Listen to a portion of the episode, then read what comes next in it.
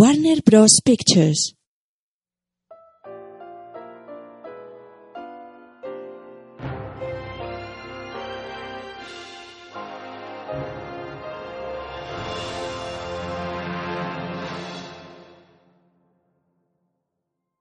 Village Roadshow Pictures.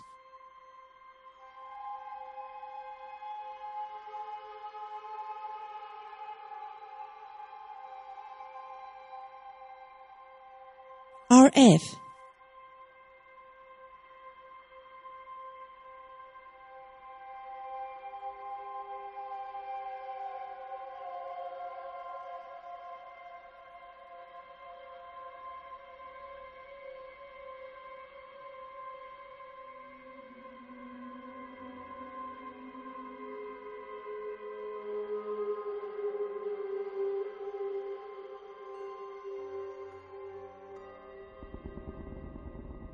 Imagine Entertainment. Voz en off sobre imágenes del fondo del mar en tonos verdes azulados. ¿Cómo se llega a conocer lo incognoscible? ¿Qué facultades ha de poseer un hombre? Desde que se descubrió que el aceite de ballena podía iluminar nuestras ciudades como nunca antes se había logrado, se generó una demanda global. Y el hombre se ha adentrado cada vez más en los misterios del profundo azul. No conocemos su profundidad, ni el sinfín de criaturas que lo habitan. Monstruos. ¿Son reales? En primer plano, un enorme animal acuático se desliza frente a la cámara. Parece una ballena gigante con una enorme cola. ¿O son leyendas para hacernos respetar los secretos del mar? En letras blancas, en el corazón del mar. Fundido a negro. Natucket Island, Massachusetts, febrero de 1850. De noche, un hombre a paso ligero por la calle. La pregunta me perturba y emociona. Y es por eso que vuelvo a solicitarle un encuentro. Hablar con usted me sería de gran ayuda para la novela que quiero escribir. Actualmente titulada Moby Dick.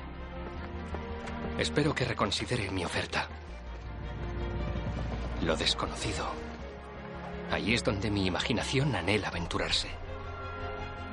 Y la pregunta aún me atormenta. ¿Cómo se llega a conocer lo incognoscible? Atentamente, Herman Melville. Está cerrado. No aceptamos huéspedes después de las 8. El hombre con chistera y casaca toca en la puerta cristalada de una casa.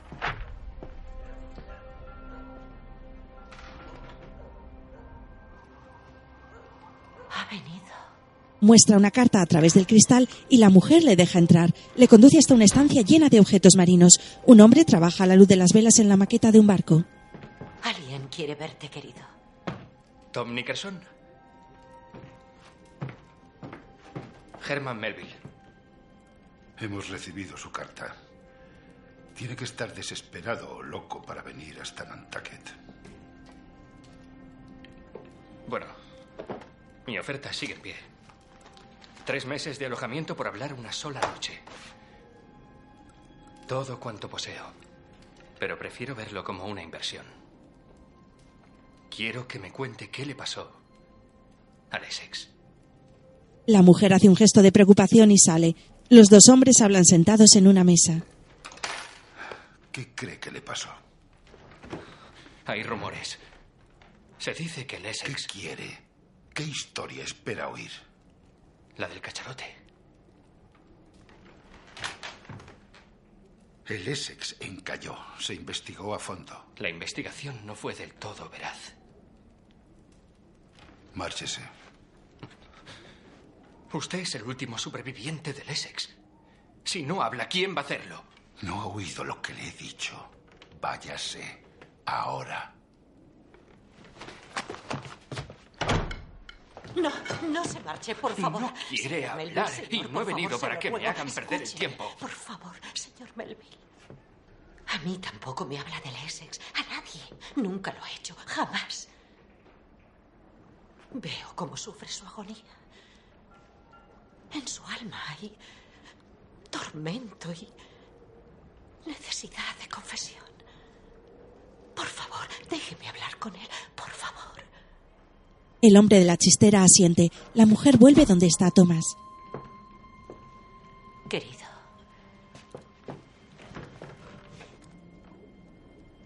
Creo que te vendría bien hablar con el caballero. No. Lanza enfadada un utensilio que hay sobre la mesa. Escúchame bien. ¿Quién mantiene esto a flote mientras te ahogas en la bebida? Hablarás con ese hombre y le dirás lo necesario para quedarte el dinero. Conoces nuestra situación, Tomás. Él se levanta fastidiado mientras ella se toca la nariz nerviosa.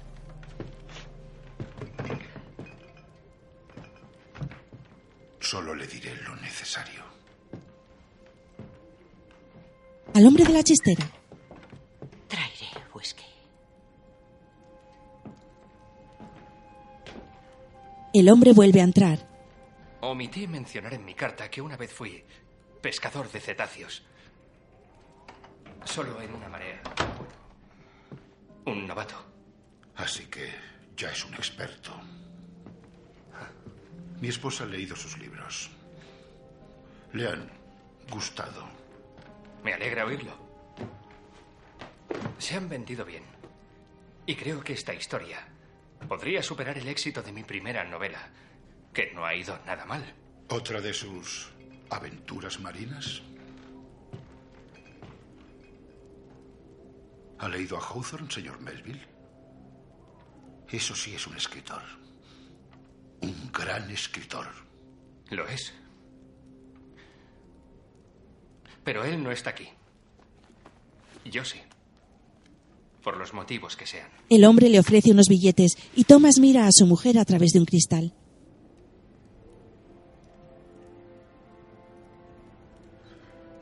Le hablaré del Essex. Se va a sentir decepcionado. Pero cada palabra que diga será cierta. La historia del Essex es la historia de dos hombres. El capitán George Pollard y su primer oficial, Owen Chase. Owen, no querrás llegar tarde. Tranquila. ¿Cómo va a dormir nuestra hija bajo un techo con goteras? ¿Cómo sabes que es una niña? Tiene que serlo. Para que me recuerde por qué te sigo queriendo cuando eres cerca. Si tiene que ser niña, espero que se parezca a ti. Con tirabuzones rubios y decidida a conquistar el mundo. Bueno, a partir de hoy cambiarás de uniforme. Eso es. Al fin dejaremos este erial para vivir en la casa que mereces. No necesito una casa en la ciudad con vecinos estirados. Aquí hay sitio de sobra para los tres. A veces tu gran corazón y bondad me abruman. Vea por tu patronía. Owen se aleja. Es un apuesto joven de pelo corto y rubio. Tras bajar del tejado que estaba arreglando, se ha puesto una casaca azul. Unos hombres forjan hierro en una herrería. Es un mercado junto a un puerto de mar donde se ven algunos barcos antiguos anclados. Hay una muchedumbre paseando entre los distintos puestos. Se percibe la niebla y se transmite el frío en los colores azulados y grises de las imágenes. Owen camina entre el gentío del mercado. Se ve gente en distintas acciones. Algunos trepan por las sogas de un barco. También se ve a unos perros mordisqueando unas mazorcas en el suelo. Owen finalmente entra en una estancia llena de hombres. Es la capitanía marítima. Dentro hay una gran pizarra con precios de distintos pescados. Un hombre escribe con tiza el precio del semen de ballena.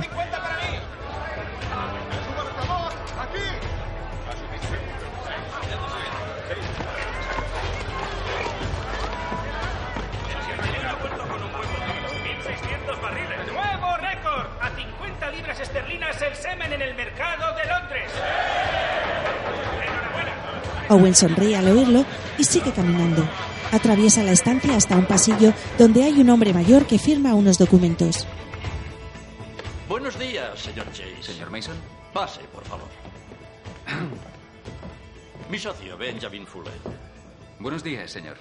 Tome asiento. Señor Chase, espero que sepa lo satisfechos que estamos con su trabajo de todos estos años. Gracias, señor.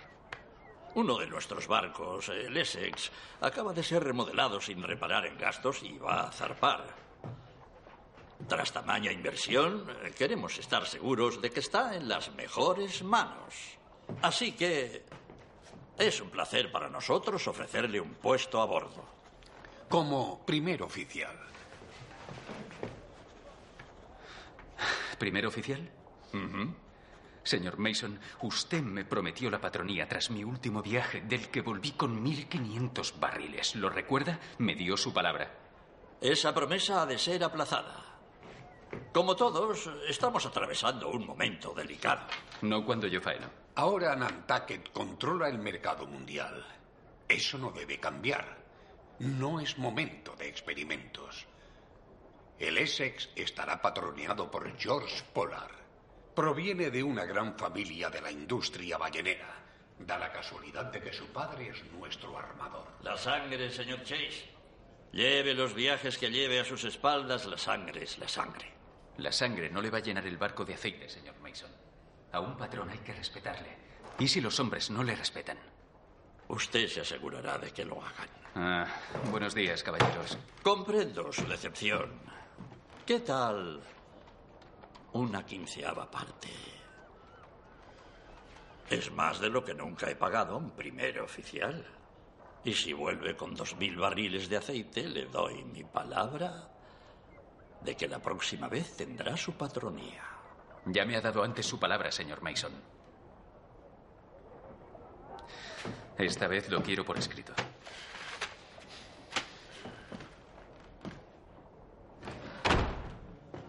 Un hombre joven, de pelo moreno, escucha la conversación fuera del despacho sentado en un banco. Capitán Pollard, hemos tenido una grata conversación con el señor Chase. Será un honor para él estar bajo su mando. Me alegro de oírlo. Owen en casa. Ahora de niñera de un novato.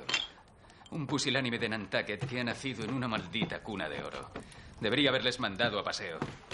¿Por qué? Ahora te han ofrecido la patronía por escrito. La palabra de un mentiroso no tiene ningún valor, ni por escrito. Owen sale fuera con un maletín y lo pone sobre una carreta. Lo abre y mueve algunas cosas que hay dentro. Su mujer sale tras él. Te querría igual si fueras capitán mercante.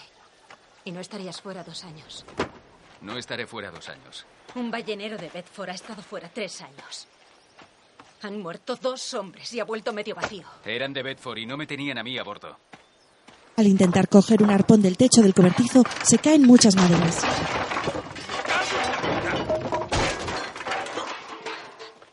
Patronearé mi propio barco. Un ballenero. Si por ellos fuera, solo tendríamos este erial y no pienso consentirlo, Peggy. Hablas y es como si estuviera oyendo a tu padre. ¿Y qué tiene de malo? Solo quería cosas para su familia y para él. Era un soñador, Owen. Sí, lo era. Y su sueño con el mar se frustró por culpa de hombres como ellos. Al menos vio nacer a sus hijos.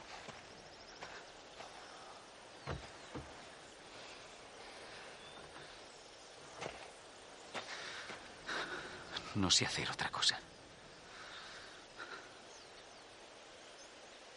Lo siento. Me casé con un ballenero. Ella se da la vuelta y él la sigue hasta cogerla de la mano. Volveré en menos de lo que dura una noche de verano, lo juro.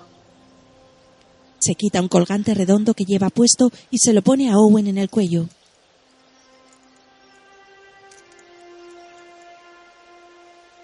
Vuelve. Prométemelo. Ya te lo he jurado. ¿También quieres que te lo prometa?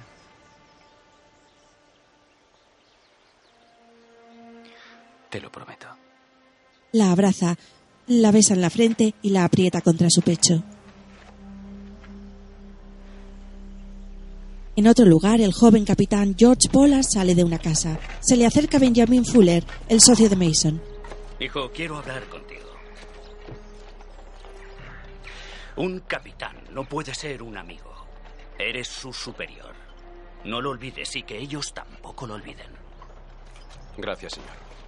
Tu bisabuelo y algunos otros crearon esta industria. Sin nosotros, sin ti, el mundo se teñiría de oscuridad. Espero honrar el apellido Polar, señor. Polar se sube al carruaje tirado por caballos y con lacayo.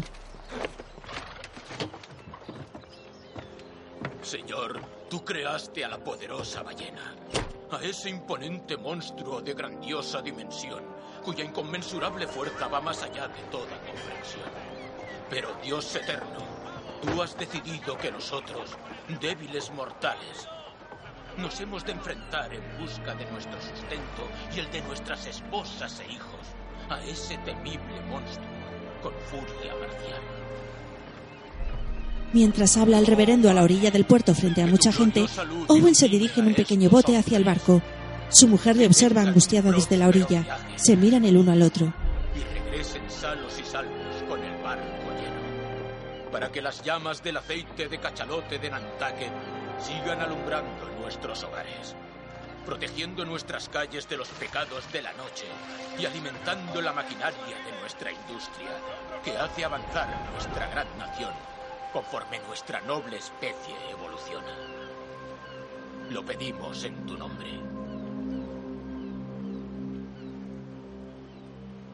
Vuelta a la casa de Thomas Nicholson y el escritor. Y bien, ¿en qué mes fue eso? A finales de año. Fuimos de los últimos en zarpar. Por eso mi amigo Barsila y yo pudimos enrolarnos. Yo tenía 14 años. 14. Flashback. La primera vez que embarcaba, temeroso y más aún de mostrarlo, Barsilai tenía 17 años, huérfanos. Nos criamos en el muelle, ansiosos por convertirnos en hombres. Viejoso, ¿qué es eso que llevan todos? Un alfiler de ballena, Tomás. ¿Cómo puedo conseguir uno? Clavando el arpón la mayor bestia que jamás haya surcado los mares. Dickerson, lleva la verdura al señor Bond. ¿A qué esperas, maldita sea? Un día tendré 12 de esos. Yo y eso la mitad de lo que sí. Sobre los túneles de abajo. Vaya, vaya. Que estés a bordo solo significa una cosa. Sí. En este barco hay una persona que conoce la verdad sobre Owen Chase. No, que los demás barcos están al completo. Te equivocas. Me he reformado, Owen. La cuestión es, ¿y tú? No me digas que Matthew Joy ha dejado la bebida. Sobrio como el que más. No me digas que Owen Chase ha templado el carácter. Sereno como un mar en calma. Hasta que no lo vea. Y con ese patrón. No le doy a tu serenidad ni. ¿48 horas? Buena suerte. Polar se acerca hasta Owen. Pollard. George Pollard. Owen Chase. Chase. Ese apellido no es de la isla, ¿no? Así es. Y dado que pronto no estaremos en la isla, me sentiré como en casa. Debo decir que me ha sorprendido. Normalmente el capitán elige a su primer oficial. Un capitán experimentado, sí. Es comprensible que los armadores quieran que su inversión esté en buenas manos. Cierto. Querrán asegurarse un poco más, supongo. Pues esté usted pendiente y dígame si hago algo mal. Oh, naturalmente, capitán.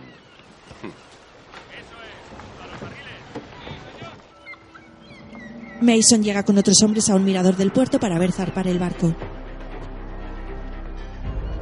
Señor Chase, leven anclas. Legat Foque, tripulación en las vergas. Señor Lawrence, tome el timón.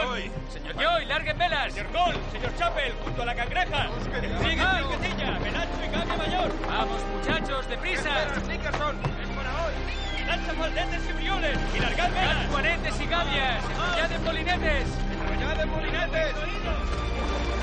¿Qué esperáis? Largad juanetes. Largad chafaldetes y velas.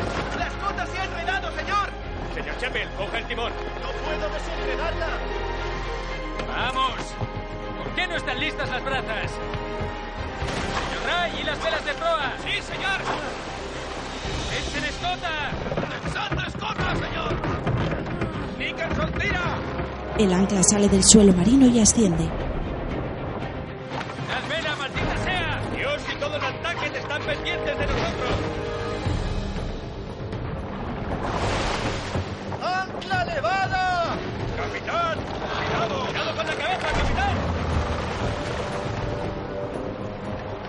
Señor Shepard! ¡La escota se ha enganchado! ¡No se desenreda, señor Chase! ¡Se ha entrenado! ¡La escota no se desenreda! ¡No hemos largado suficiente de nave!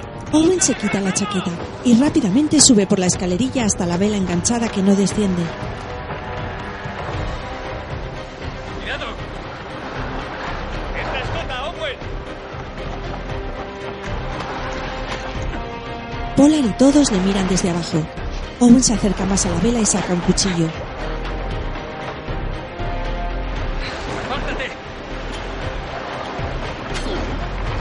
Corta una cuerda y la vela baja abriéndose al viento. ¡Madre mía! ¡Diez velas inferiores!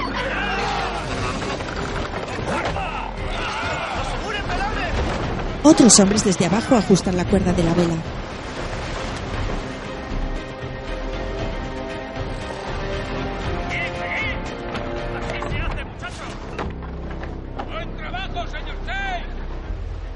Polar lo mira y después baja la mirada al suelo algo avergonzado. Un plano general del barco surcando las aguas tranquilamente mientras atardece. Después Polar, Owen y Matthew Joy cenan juntos en una mesa. Si llegamos a Cabo Verde en menos de dos semanas, tenemos posibilidades de llegar al Pacífico en fecha. ¿Maíz, señor Chase? Oh, no, gracias, señor. Nunca me ha gustado mucho. Qué raro. Me han dicho que su padre lo cultivaba en Cabo Cod. Y así es. Como imaginará, me cansé de comerlo a diario. ¿Maíz?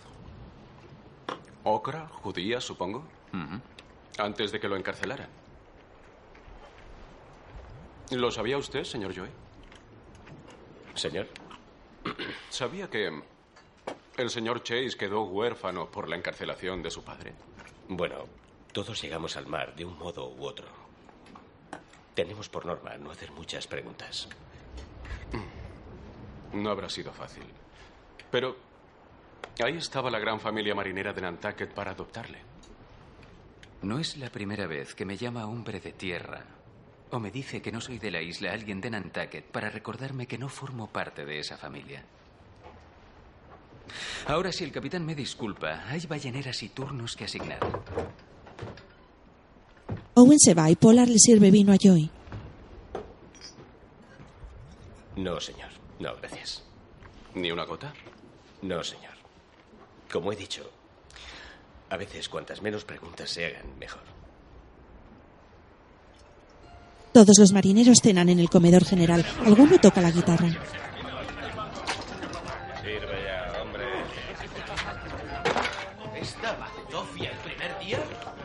Cabrones mezquinos. ¡Y la carne! ¿Te gusta? Es preciosa, señor Chapel. Una belleza tallada en un hueso de ballena. ¿Puedo tocarla? Ah, no se toca. Creía que estaba casado. Lo estoy con ella. Bueno, la nariz sí es suya. ¡Felicidades, señoritas! Todos se levantan en respeto. Hoy habéis orientado bien las velas. Nunca me he echado a la cara semejante atajo de ineptos. Señor Chapel. Señor. Será el arponero del capitán. Señor Lawrence, usted será el mío. Sí, señor. Y señor Peterson, arponero del segundo oficial. Sí, señor. Seis hombres por bote.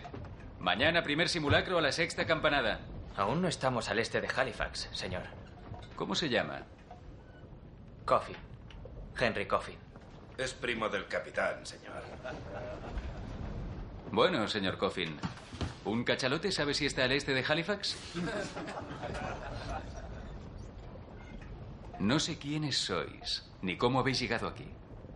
Algunos tendréis delitos que esconder y os habréis dado a la fuga. Eso a mí me importa un bledo. Pero a cambio os entregaréis a una cosa, y solo a una. Al aceite de ballena. Pretendo llenar los dos mil barriles y regresar a casa lo antes posible. Y aunque haga buen tiempo y no haya ballenas, señor Coffin, arriaremos los botes y practicaremos las maniobras necesarias para capturarlas. Y todo Aragán volverá a casa a nado. ¿Ha quedado claro? Sí, señor. Sí, señor. A Thomas Nicholson que parecía mareado. Novato. A cubierta. Ya has oído. Sí, hombre de tierra. Thomas Nickerson, ¿no? Sí, señor. Algunos se marean la primera vez. Lo agarra y lo tira por la borda, pero lo sujeta colgando de un pie.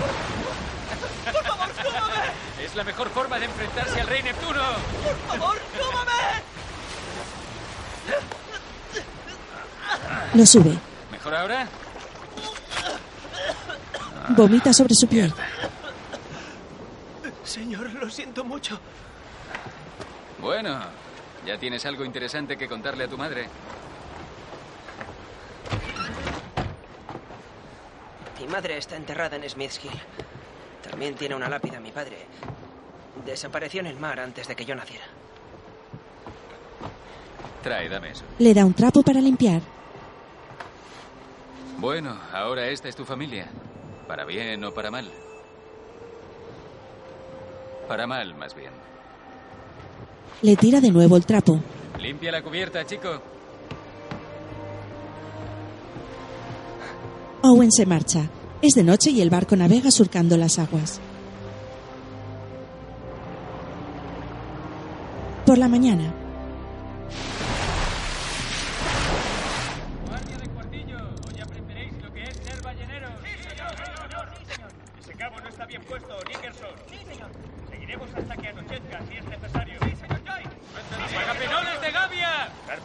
la ballenera! Sí, señor. Sí, señor Joy. ¡Apagapenoles de Gavia! ¡Muy lentos, palurdos! ¡Sí que!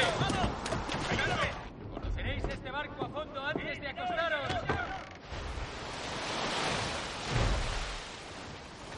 Tira fuerte, va. Más rápido, señor Ray. Sí, señor Chase. Ya no son novatos, señor Chase. Ya eres un marinero. No está mal, señor Ray. Muy bien. Sección media del trinquete. Cuidaos, muchachos. Vais a trabajar como mulas. Señor Chase, Señor, larguen las velas de ala. nos acercamos a la corriente del Golfo. Sería mejor seguir a cinco nudos. Llevamos dos días de retraso. Hay que ganar tiempo para coger los vientos del este. Larguen las velas de ala. Owen endurece el gesto. Largad las velas de ala. Vamos, rápido. Sí, señor Chase. Amarrad eso. Largad las velas de ala. A la arboladura, señor Coffin. El capitán quiere velocidad. Sí, señor. Usad las brazas. Pintad las velas para ganar velocidad. Largad cambio mayor y velas de ala del juanete. ¡Depresa! Asegurad presa de vela de ala. Asegurando presa de vela de ala, señor. Otra vara del ala lista, señor. Dejadlo velacho, señor.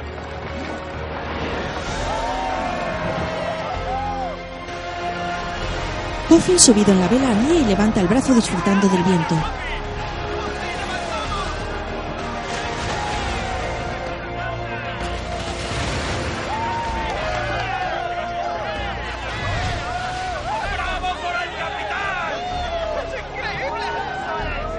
Polar se sonríe.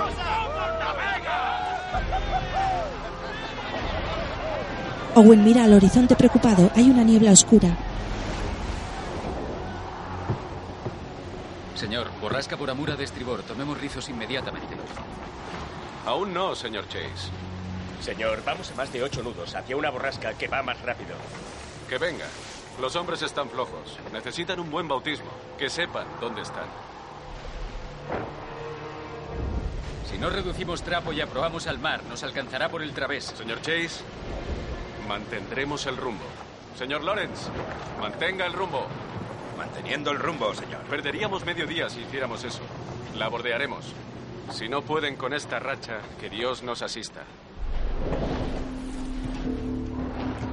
Algunos miran asustados. La tormenta es enorme y negra y está muy cerca. Thomas Nicholson observa el vuelo de una gaviota sobre el agua oscura.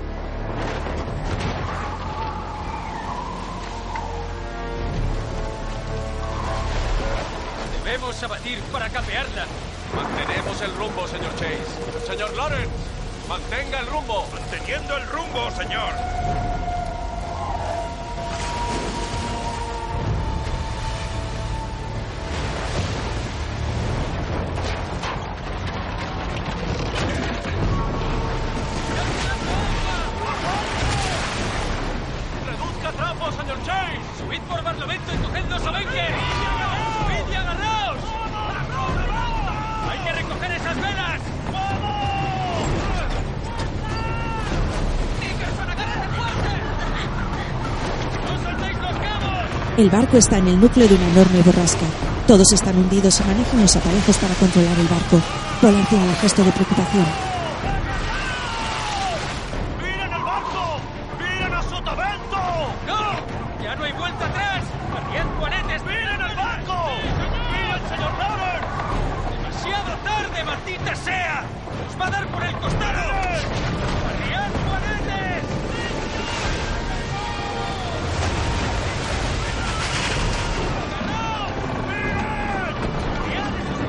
La tormenta y las olas parecen comerse el barco, que está descontrolado. La imagen está muy oscura.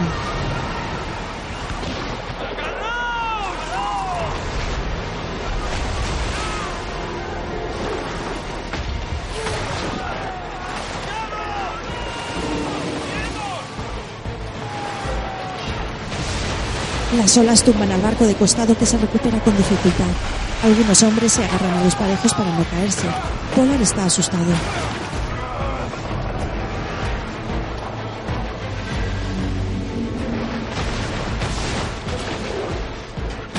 Uno de los botes pequeños sale volando por los aires, cayendo en cubierta y rompiendo unas maderas. Los hombres se protegen. Algunos se resbalan por la cubierta del movimiento brutal del barco.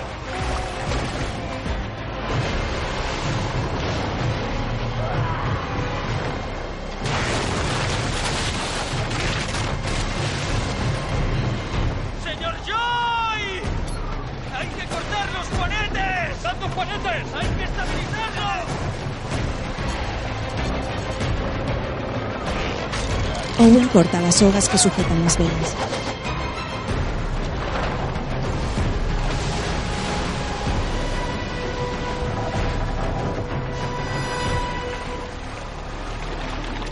Nickerson se agarra a unos aparejos.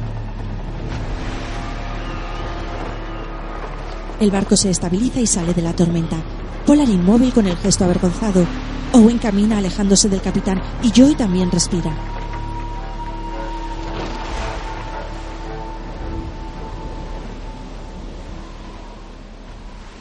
El barco navega tranquilo frente a una roja puesta de sol sobre el negro mar picado.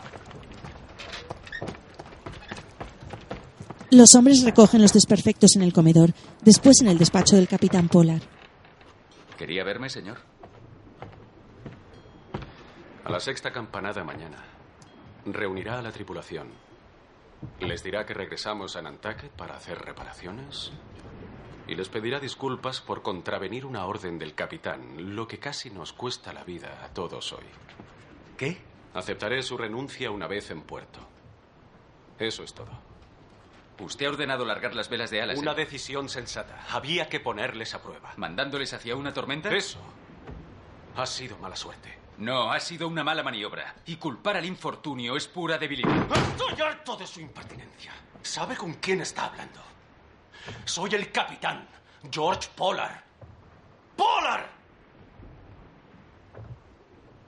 Y usted, señor Chase, por muchos alfileres de ballena que lleve en la solapa, no es más que el hijo de un granjero que a base de intimidar se ha hecho con la casaca de oficial.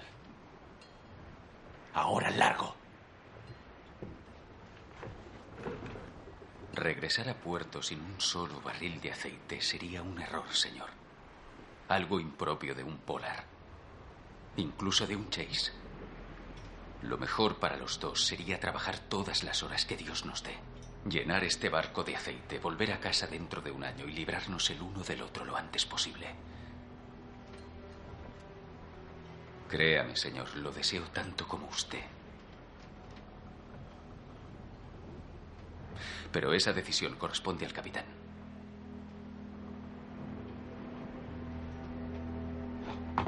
Owen se va. Nickerson echa unas manzanas. Después vuelta al presente contando la historia. Eran como un matrimonio mal avenido. Un matrimonio mal avenido se soporta, pero un matrimonio mal avenido también puede hundir un barco. ¿Está casado, señor Melville? Lo estoy. Que Dios se apiade de usted. Y con mi primer hijo en camino. ¿Y sabe su buena mujer que ha traído todo cuanto posee y se lo ha dado a un desconocido? No, señor. Es usted una caja de sorpresas, ¿verdad? Entonces, ¿el Essex no regresó a, a puerto? No. Continuó navegando. Así es.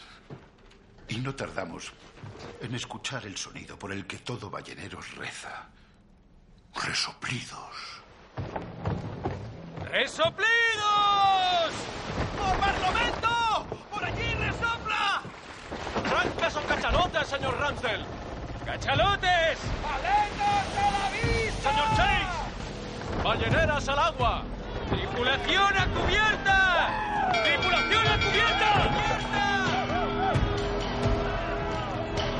¡Guiad las balleneras!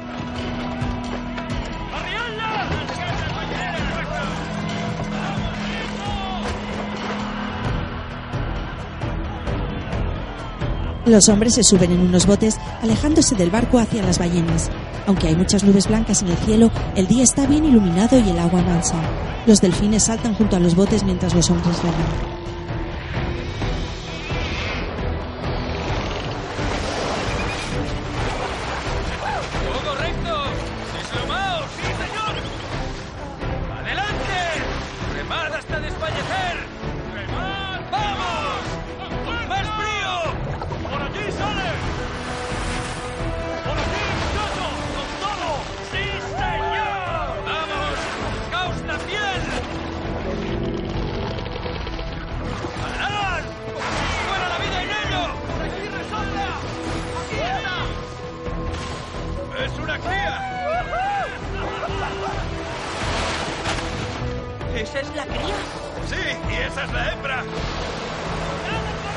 Cola de pez enorme entrar y salir del agua.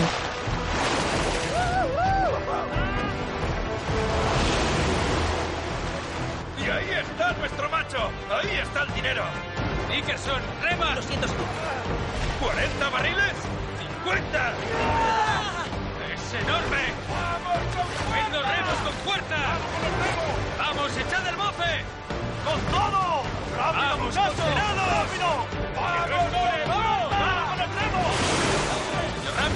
Prepare la estacha. Sí, señor. Lawrence, primero es mío. ¡Quiero un buen ángulo! ¡Hola! ¡No lo perdáis de vista! Owen lanza un arpón sobre la ballena que es aproximadamente el doble de larga que el bote en el que están. La ballena coletea haciendo que el agua mueva bruscamente el bote donde están los seis hombres.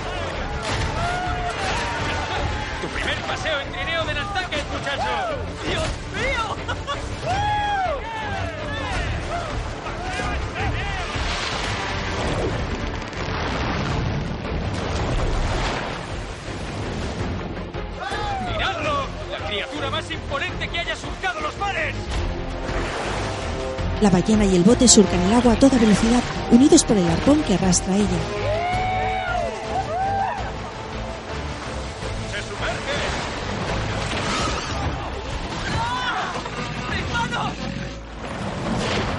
La ballena se ha sumergido en el agua y todos miran expectantes. Uno de los hombres se mira las manos. ¡Hay que humedecer la estacha, Nickerson!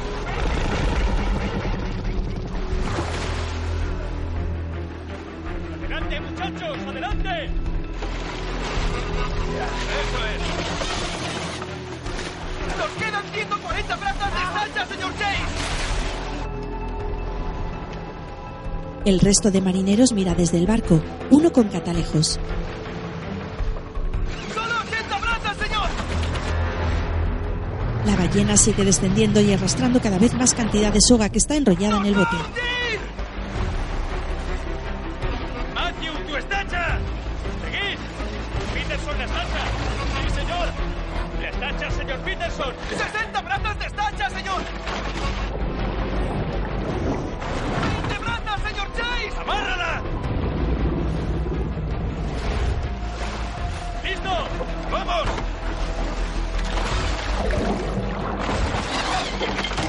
Soga se termina, pero maniobran desde otro bote añadiendo más cantidad y haciéndola más larga. La ballena sigue descendiendo. ¡Peterson, encárguese! ¡Sí, señor! ¿Cuántas brazas puede alejarse? Quedan 70, señor. Un hombre se prepara con un hacha.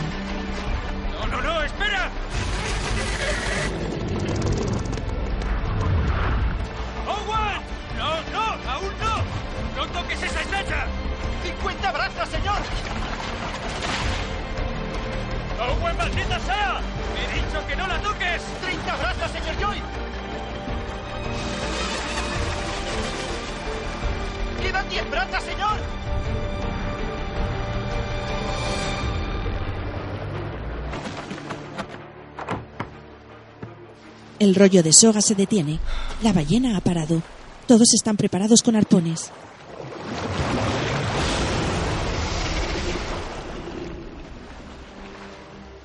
La ballena emerge flotando en el agua.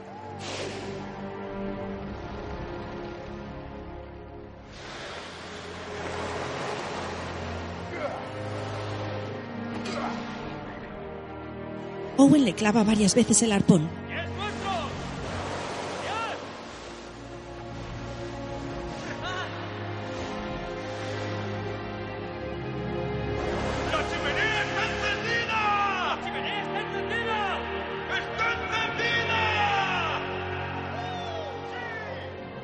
Ballena resoplaba sangre. El joven Nickerson tiene la cara salpicada de rojo. Owen, también cubierto de sangre, mira a la ballena con cierta preocupación. El chico parece aturdido.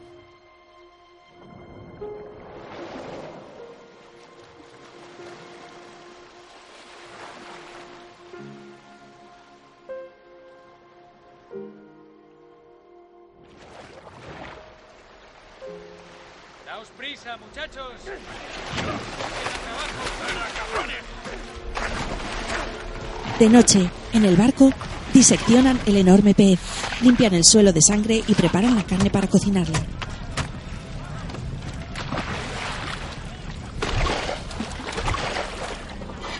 ¡Brasa a la cazuela! ¿Huelen eso? ¡Somos nosotros ganando dinero! ¡Largo, hijos de puta! ¿Puedes? Imposible. ¿Cómo van? No muy bien. Ya está. Señor Chase. ¿Sí? Es todo, señor. No podemos sacar más. Ahí dentro hay oro, chicos. Vamos, excavad. Nosotros no cabemos por ahí. Pues buscad a alguien que quepa. Miran a Nickerson que está barriendo y al darse cuenta intenta escaquearse. Nickerson, ven, muchacho. Eh, he dicho que vengas. Aparece tímidamente. Sube ahí. Venga, Thomas. Lo que hay ahí dentro vale mucho más que lo que están fundiendo.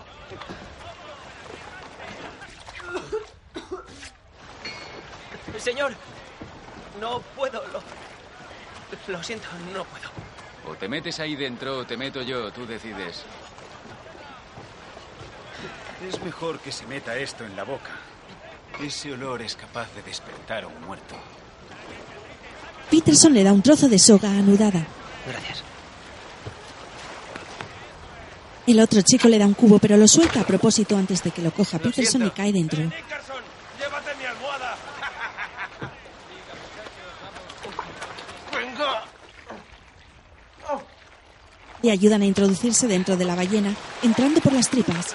Es como un enorme túnel rojo y un pozo blanco. En el fondo está el cubo que había caído antes. Después Nickerson en el presente. Ahí abajo un hombre se conoce a sí mismo. ¿Nunca ha estado dentro de una cabeza? No. Me libré. Ahí es donde está el tesoro. Jamás olvidaré ese primer macho. 47 barriles. Claro que la alegría no duró mucho. ¿Habían esquilmado esas aguas? En efecto. Así que nos adentramos más. Sí, nos llevó un mes rodear el Cabo de Hornos. Dejamos atrás el Atlántico Sur con la ligera esperanza de que las cosas podían mejorar. Pero en el Pacífico nuestra suerte no mejoró. Los avistamientos de ballenas eran escasos. Después de casi un año en el mar, la relación entre nuestro capitán y el primer oficial era más tensa. El capitán Pollard no salía de su camarote, incapaz de mirar a la tripulación a los ojos.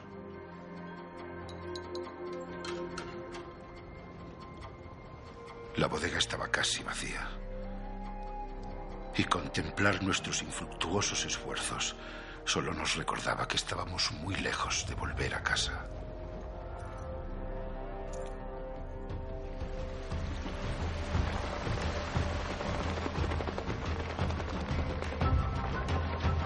Planos generales del barco y el mar iluminado por el sol, sobreimpreso en letras blancas, Atacames, Ecuador.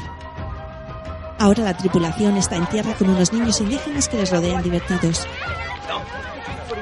No, no, no entiendo lo que dice. En mi idioma. Quiero más. Esto es aceite de ballena de Nantucket. Ningún cerdo escuálido vale más. ¡Más! En la isla han improvisado una especie de mercadillo de compraventa de productos de animales y pescado. Hay otros marineros por el lugar. Tres de ellos charlan en una cantina.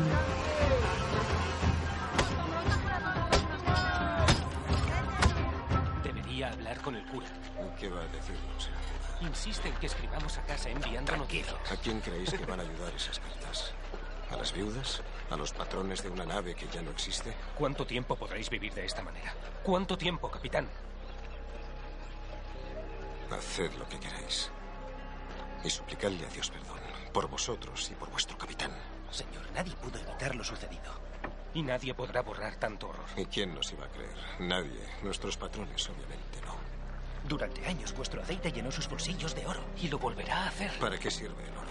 ¿Podrá acaso devolverme el brazo? Solo deseo borrar el recuerdo Capitán. de bestia. Disculpe. Los lugareños me han dicho que su viaje se ha visto truncado, señor. Capitán George Pollard, del Essex. Capitán Clemente Peláez, del Santa María. ¿Invita a un colega a un trago? Lo de siempre, Jorge. Sí, capitán. No, no, no. Mala suerte, ¿eh?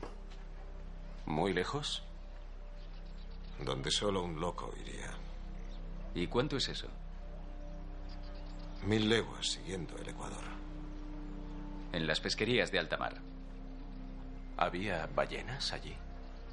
Más de las que pueda imaginar. Cientos. Una cáfila de aletas hasta donde alcanzaba la vista. Podría haber llenado tres mil barriles en un día. ¿Cómo que podría? De no haber sido por ese demonio. Un cachalote. Blanco como el alabastro. De 30 metros de largo. Mandó a la tumba a seis de mis hombres. El capitán se abstrae. Imagen de una gran cola blanca por unos segundos. Y al resto nos dio razones para no olvidarlo. ¿Y también os bailó una giga y os limpió los bolsillos?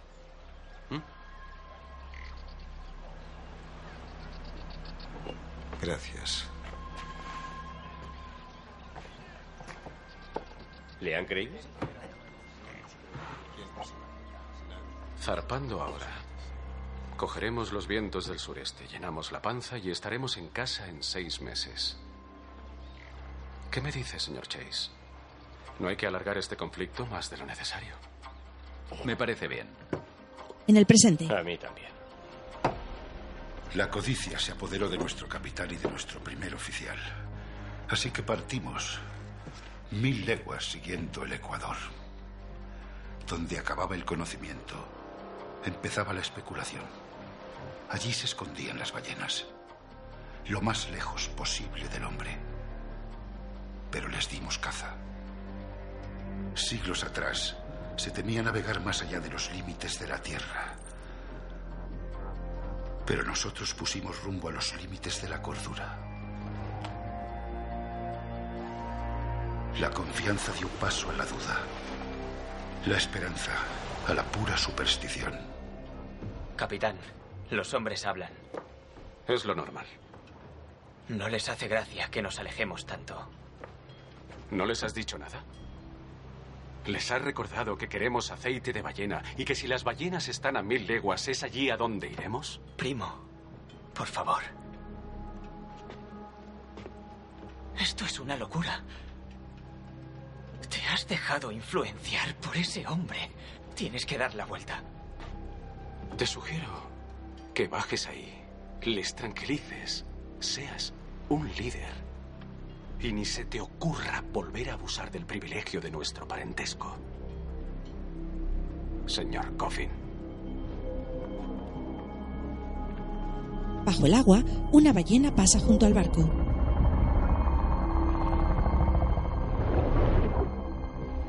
Dentro del barco, un hombre utiliza una brújula antigua, otro barre la cubierta y esperan con cierta tensión. Owen se pone alerta y se acerca a la barandilla del barco.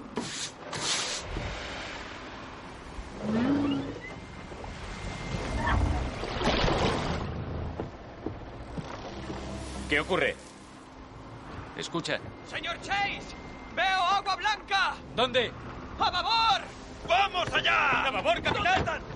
¿Ven algo? A través del catalejos del capitán se ven multitud de ballenas que parecen saltar en el agua moviendo sus colas. Sonríe al verlas. ¡A las balleneras! ¡A las balleneras! ¡Sí! Al diablo las pesquerías mexicanas.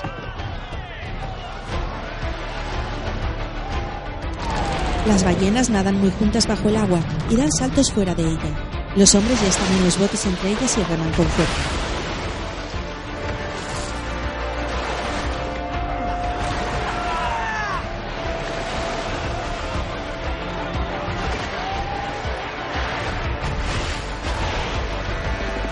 Muchísimos animales y se tocan al nadar. La imagen se configura con el paisaje del mar con las olas, los botes remando y las colas de las ballenas entrando y saliendo. Hay niebla y aunque es de día hay poca luz.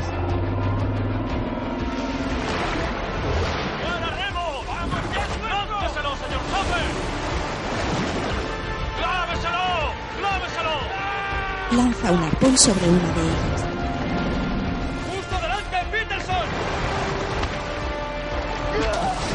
Peterson lanza otro.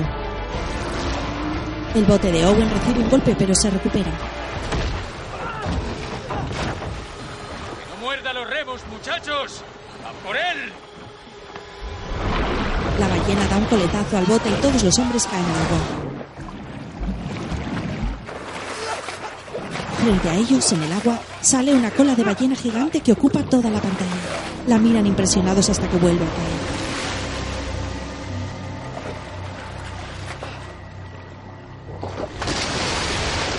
Melby en el presente. ¿El cachalote? Sí, Así que es cierto. sí. Demasiadas cosas lo son. ¡Démosle la vuelta! En el mar, los hombres intentan girar el bote en el agua hasta que lo consiguen y reman de vuelta al barco.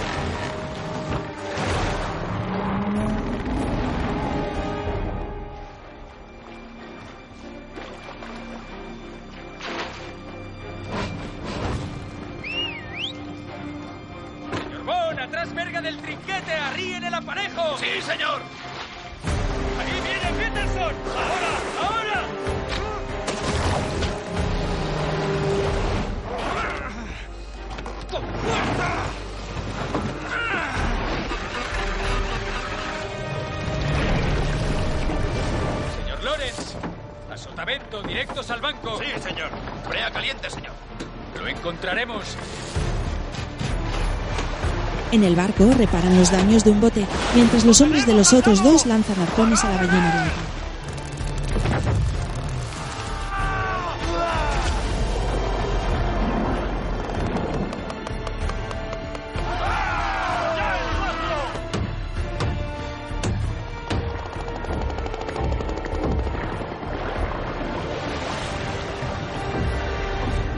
Frente a la cámara pasa la ballena que tiene manchas blancas y negras.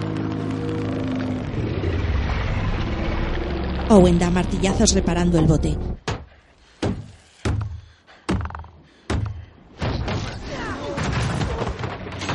El barco ha recibido un impacto y Owen ha salido disparado. ¿Qué ha sido eso, señor Lawrence? ¡Señor Chase! Le hace un gesto a Owen para que baje a la bodega. Abajo ve los agujeros en la madera del barco por donde entran chorros de agua.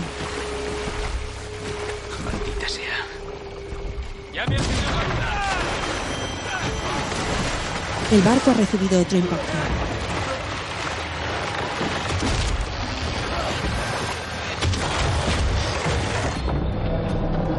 La ballena merodea por los bajos del barco haciendo que se mueva.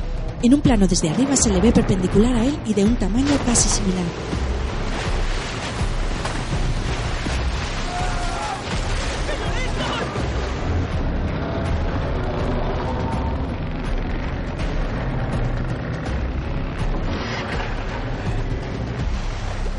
El agua está empezando a cubrir la bodega del barco.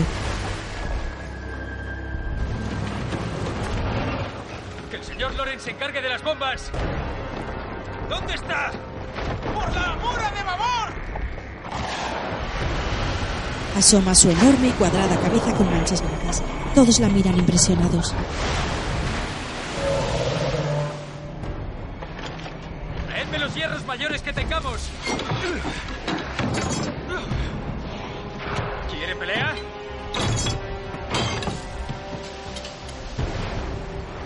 Owen prepara un arpón doble.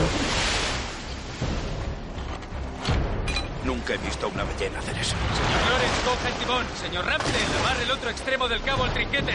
Sí, señor. Como hay Dios, que es mío. Owen se prepara apuntando con el arpón doble sobre la barandilla del barco.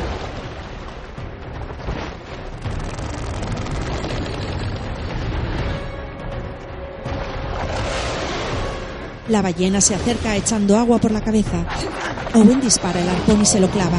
La ballena salta en el agua sacando la cabeza y vuelve a sumergirse bajo el agua levantando el barco. Ahora empieza a descender en el agua arrastrando la soga que se engancha en el ancla del barco y arrastra y rompe todo a su paso.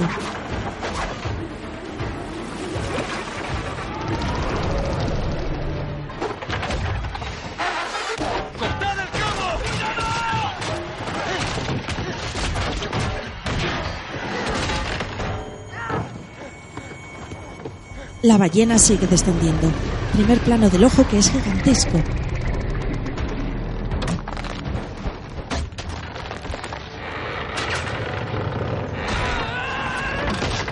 Uno de los mastines del barco se rompe y cae sobre la cubierta, empujando al agua a uno de los hombres. Las velas también se caen. Nickerson se agarra a ellas pero se resbala y cae también al agua con las telas y los aparejos. El arpón se desprende del cuerpo de la ballena.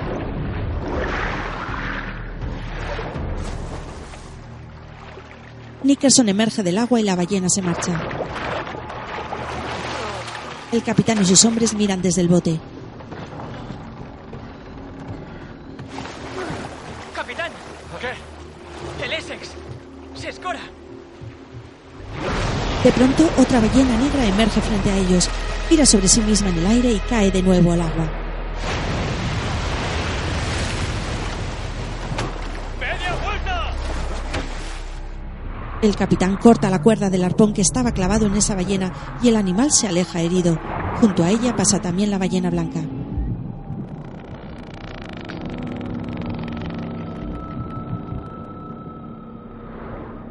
Vuelven al barco que está destrozado.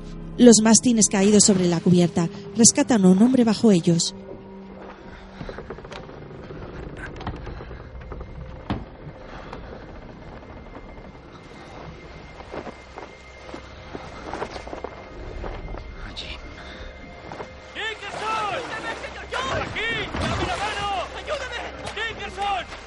rescatan a Peterson del agua.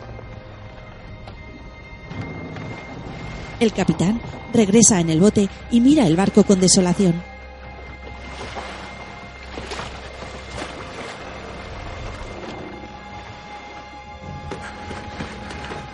Lawrence baja a la bodega y asustado ve cómo se está inundando.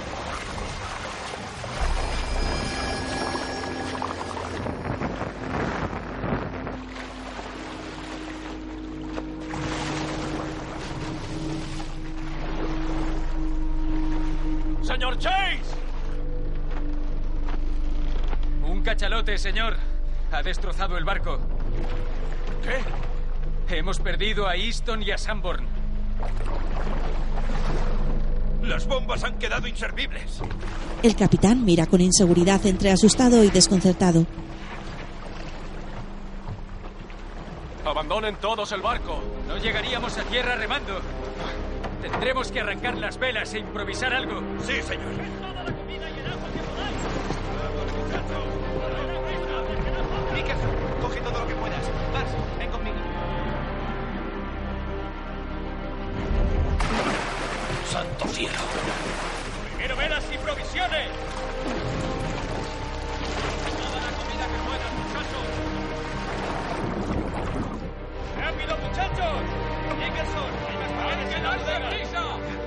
¿La tienes?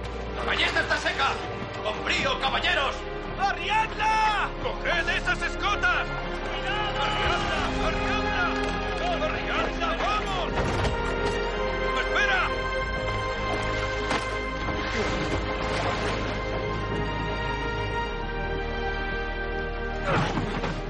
¡Vamos, Nickerson! ¡Coged esas velas! Aquí tiene. Suben todo lo que pueden a los botes.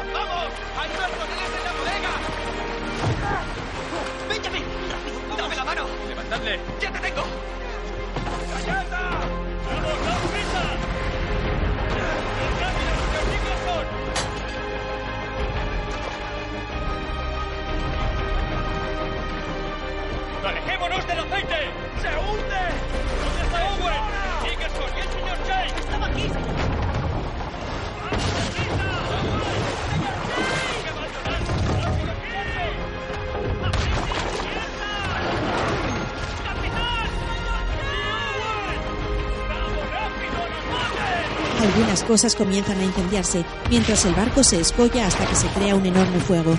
Owen aún está en el barco.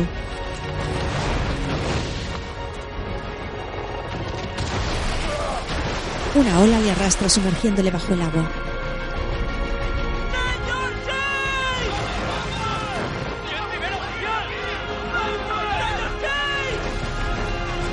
El capitán mira desde el bote aturdido y paralizado.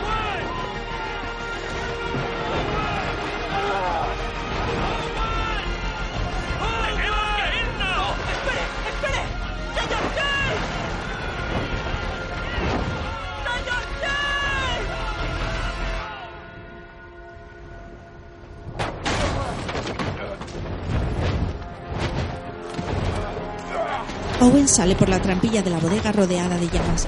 Lleva dos arpones en la mano y busca una salida entre el fuego.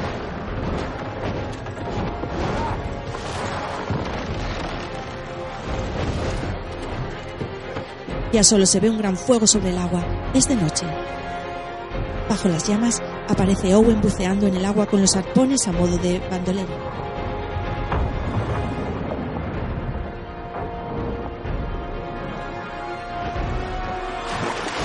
Emerge del agua rodeado de llamas. ¡Ahí está! ¡Ahí está! ¡Ahí está! ¡Ahí! ¡Señor Chase! ¡Señor Chase! ¡Venga aquí, señor Chase! ¡Comparta esto! ¡Señor Chase, señor! ¡Vamos rápido! ¡Vamos! Ya está salvo, señor Chase. Le lanza el arpón a Joy. ¿Qué ha estado de pesca? Límpielo y cárguelo, señor Joy. El barco explota. El capitán se cubre la cara.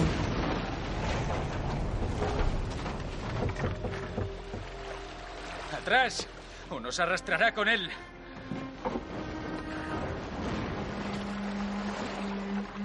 Reman y miran con tristeza.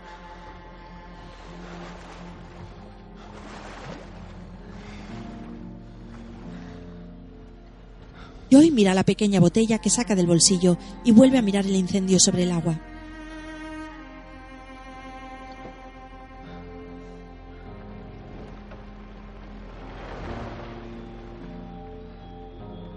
El capitán también lo mira con rabia. Se da la vuelta y se sienta en el extremo del bote mirando hacia sus hombres, pero tiene la mirada perdida.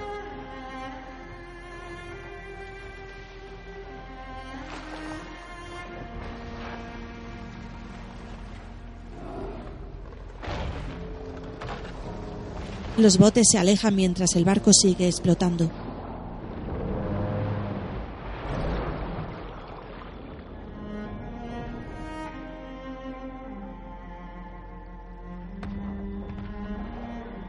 Continúan las explosiones desde una visión interior del mar.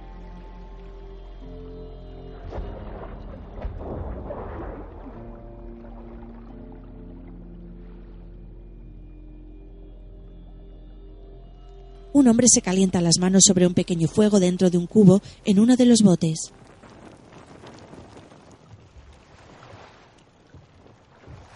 Nickerson y otros hombres tienen la mirada perdida. Owen limpia su arpón. Sobreimpreso en letras blancas, 2.000 millas náuticas oeste de Sudamérica. Capitán. ¿Y nuestras provisiones?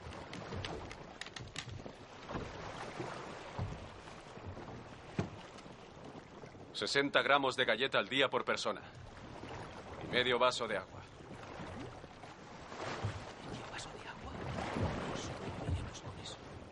No más de unos días. Estamos condenados.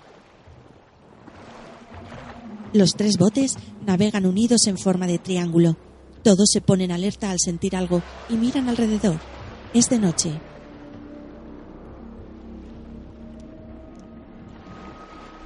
Es él.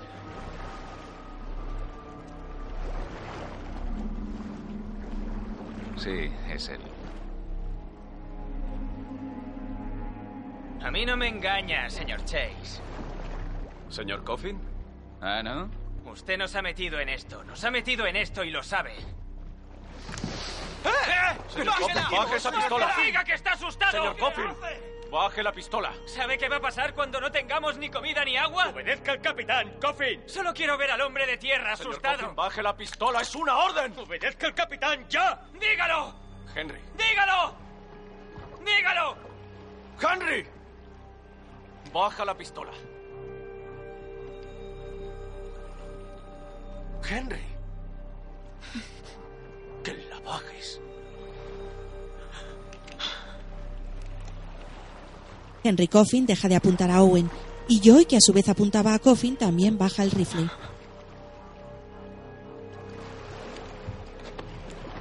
Un hombre pone su mano sobre el hombro de Coffin y le coge la pistola.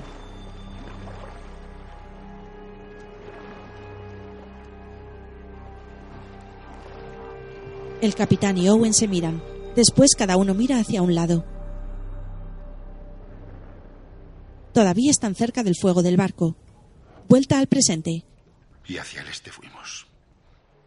Por donde habíamos venido. Según el sol y la brújula. Todas las direcciones parecían la misma.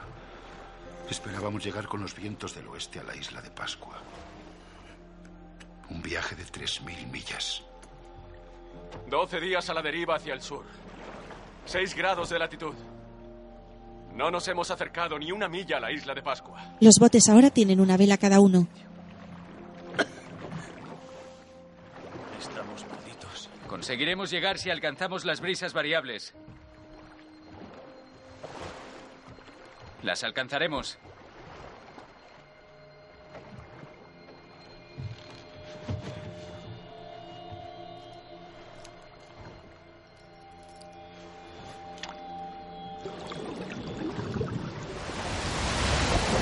De noche, una gran tormenta cae sobre el mar.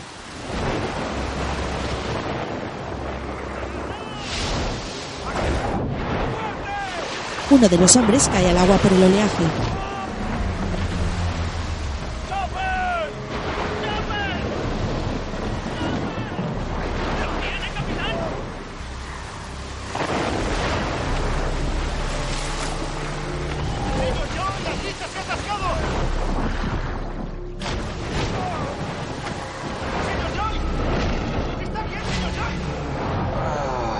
Joy se ha dado un golpe en la cabeza y todo parece ir a cámara lenta.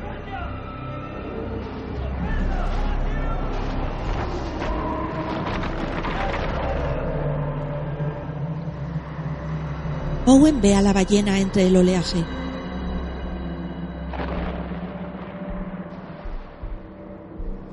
Observa una gran cola que aparece y desaparece en el agua. Ahora brilla un sol deslumbrante en lo alto del cielo. Los tres botes siguen navegando a la deriva.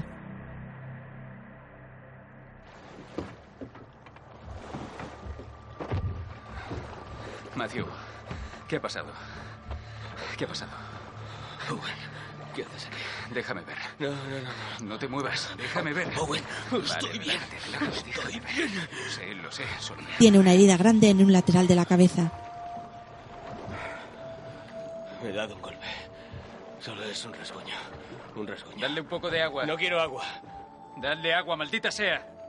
No, no quiero agua. Estoy bien.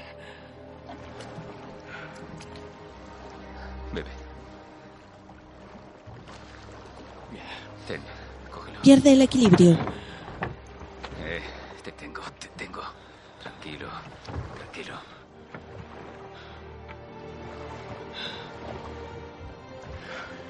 ¿Qué estáis mirando? Estoy bien. Capitán Polar, en plena forma. En plena forma. ¿Me oye? Owen. Sí. Estoy bien. ¿Vale? Estoy bien. Eres duro, cabrón. Estoy bien. Vete. Está bien. Vamos. ¿Por qué desperdiciar agua con un moribundo? Esos dos hombres se conocen. Han navegado juntos desde la infancia. Dígame, ¿podría ver morir a su propio hermano?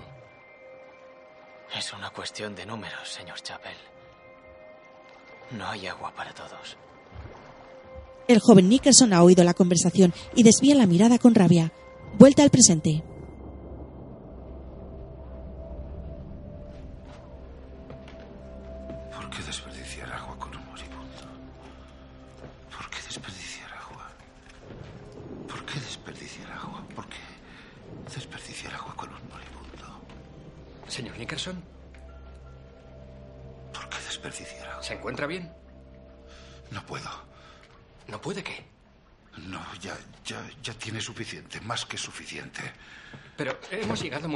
Hemos llegado al fin.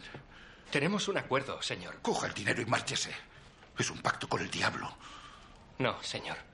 El deleite del diablo son los secretos tácitos. Especialmente los que se enconan en el alma. ¿Cuáles son los suyos?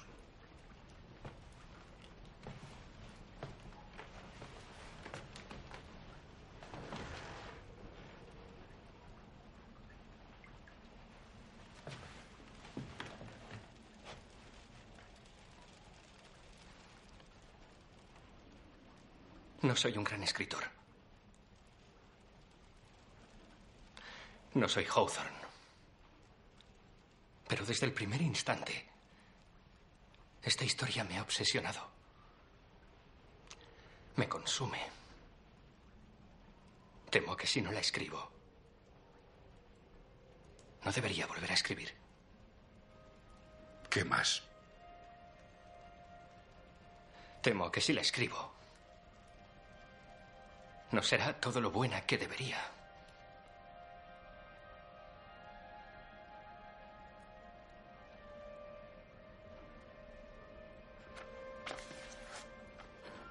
Siga con la historia, señor. Por el bien de los dos. En los botes hacen el reparto de las galletas. Owen las parte sobre una pequeña palangana metálica.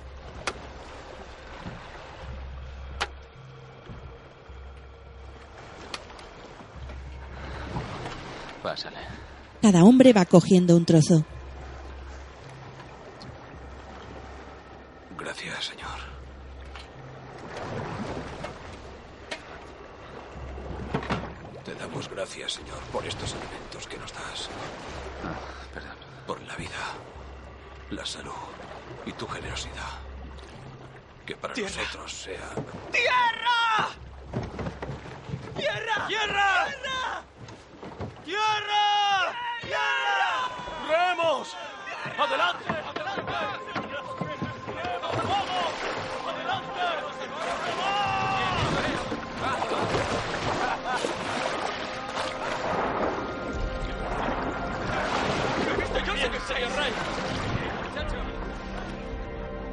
Los tres botes se acercan hasta una isla que se avista a lo lejos. Owen sonríe, pero de pronto algo llama su atención en el agua. ¡Parad! ¡Parad! ¡Parad! ¿Qué ocurre? Señor Chase, ¿qué pasa? ¡Señor Chase! ¿Qué demonios pasa? ¿Por qué paramos? ¡Nos ha estado siguiendo! ¿Qué? ¿De qué está hablando? Es imposible. Ahí no hay nada, señor Chase. No hay nada, señor. Señor, ¿qué está haciendo? Bajo el agua, la ballena blanca se acerca a toda velocidad. Owen prepara el arpón.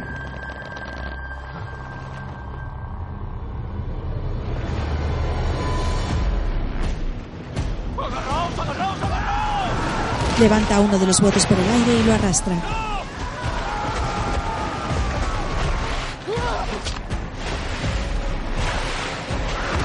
Hace lo mismo con otro de los botes.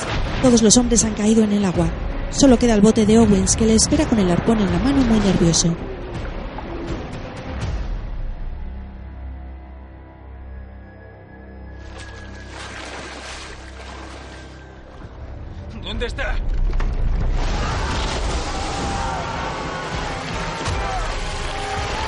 Levantado el tercer bote y en la subida al aire, Owens le clava un hacha en la cabeza.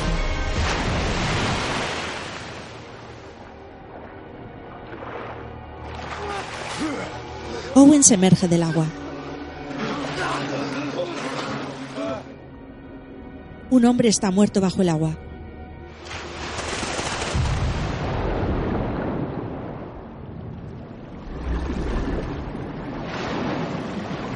Las olas arrastran a los hombres hasta la playa de la isla.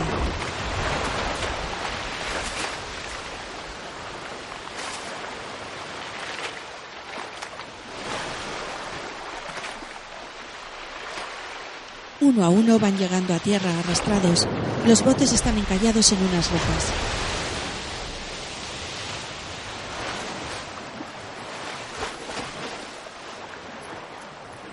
Owen se da cuenta de que no tiene la medalla que le dio su mujer y agarra la cadena vacía devastado.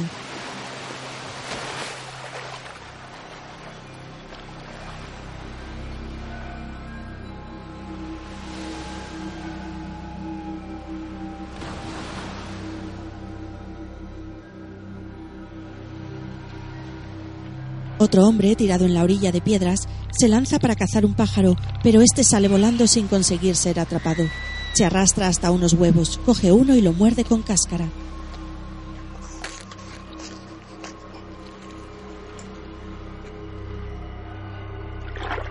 Owen mata a un pez con una piedra grande, lo atrapa y le da un mordisco con ansiedad. Otro chico se acerca a unas rocas y abre la boca para recoger las gotas de agua que caen de ellas. Después todos junto a un fuego. Podría ser la isla Dusi. Sin un mapa, una brújula o un cuadrante es imposible saberlo. Mantendremos hogueras encendidas noche y día. Esperemos que algún barco vea el humo. Junto a la orilla del mar intentan reparar los botes y recoger las velas.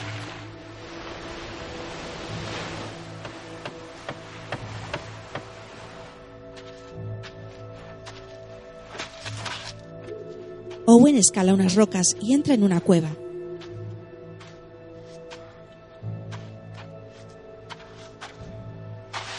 Dentro camina un poco y mira a su alrededor. Tiene heridas en la cara, barba y bigote y aspecto extremadamente cansado.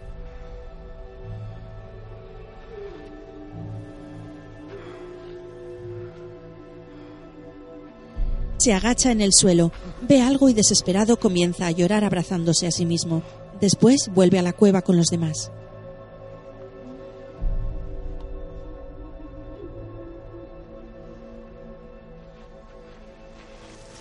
Esto es lo que quería que vierais. Hay huesos, esqueletos y calaveras humanas.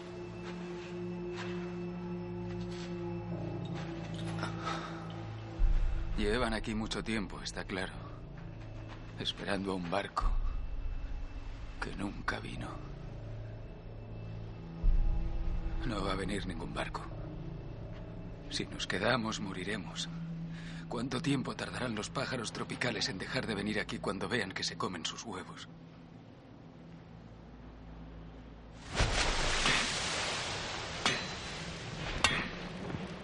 De noche, en el campamento de la playa, Owen se acerca al capitán que forja un hierro sobre el fuego.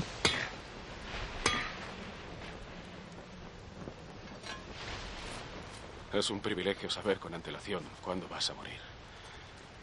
Y poder prepararte. Es una maldición estar tan lejos de casa. Y no poder despedirte, no poder hacer las paces, no poder saldar cuentas. Al menos saldémoslas el uno con el otro, capitán. ¿Capitán de qué? La pérdida del Essex no ha sido culpa suya. Yo soy tan culpable. Tú no eres el capitán.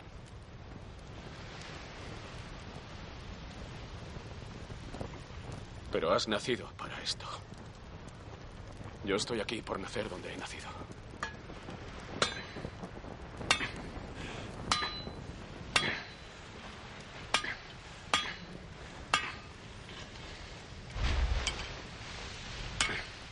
¿Qué vamos a hacer, George?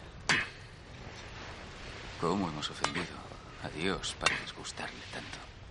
La única criatura que ha ofendido a Dios es el cachalote. ¿Y nosotros no? Nuestra arrogancia, nuestra codicia, mira dónde nos ha llevado. Somos criaturas supremas hechas a su imagen y semejanza. Reyes terrenales, cuyo menester es circunnavegar el planeta que se nos ha otorgado para manejar la naturaleza a nuestro antojo. ¿De verdad te sientes un rey terrenal después de lo que hemos vivido? No somos nada. Somos motas. Polvo. Navegaremos hacia el este al amanecer. Si vamos a morir, que la gracia de Dios nos permita morir como hombres.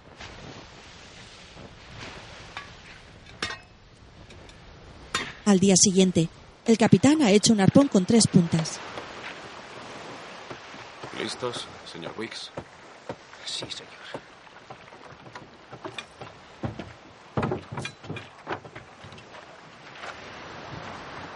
Señor Chappell. Señor Wright. No puedo hacerlo, señor. Wright Wicks y yo nos quedamos. El capitán asiente. Después Joy sentado contra una roca muy enfermo. ¿Listo para partir, Matthew? Mueve la cabeza hacia los lados. Está temblando y la herida de la cabeza tiene muy mal aspecto. Owen se sienta frente a él. Te echaré una mano, levántate. Es inútil. ¿Me No, oyes? nos vamos a casa, nos vamos a casa. Es inútil. Marchaos. Owen tiene los ojos húmedos. Maldita sea, Matthew. Tranquilo. Mandaré un barco a buscaros en cuanto regresemos. Jugaremos a las cartas en Nantucket, ¿de acuerdo? Sí. Trato hecho. De acuerdo.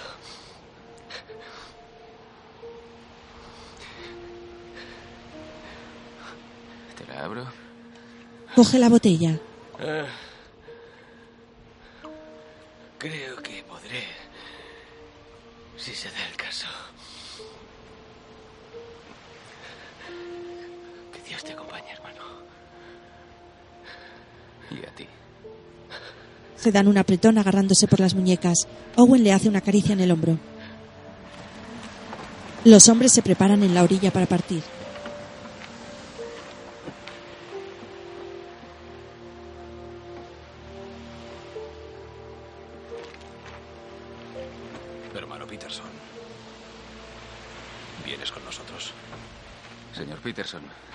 ¿Por qué no sube a nuestro bote con el señor Bond?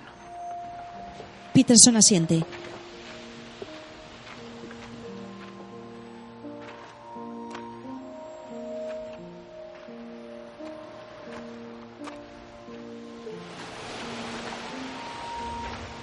Los hombres miran desde la orilla cómo se alejan los tres botes. Primer plano del rostro de Joy y sus intensos ojos azules cubiertos de heridas. En letras blancas, 48 días a la deriva. ¿Dónde está? Polar. Señor Lorenz, señor Lorenz, despierte. Y la otra ballenera. Polar. Polar. Capitán, Capitán Polar. Polar. Capitán Polar, señor. Polar. Capitán. Capitán Polar. Polar.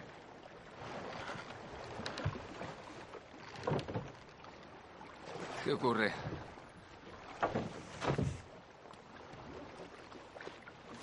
Peterson inmóvil tumbado en el bote. Todos lo miran con desesperación.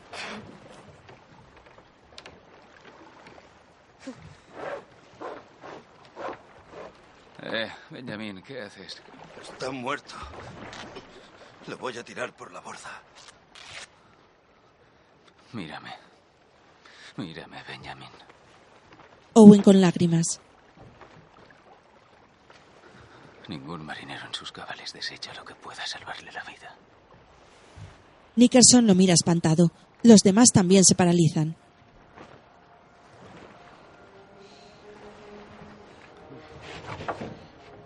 Escúchame, muchacho, escúchame.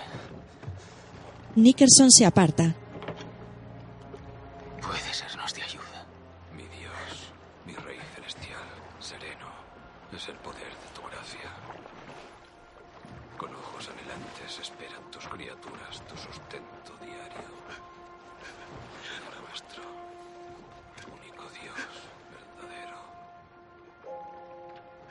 Nickerson llora con lagrimones, mientras otro hombre le cierra los ojos a Peterson y saca un cuchillo. Después en el presente.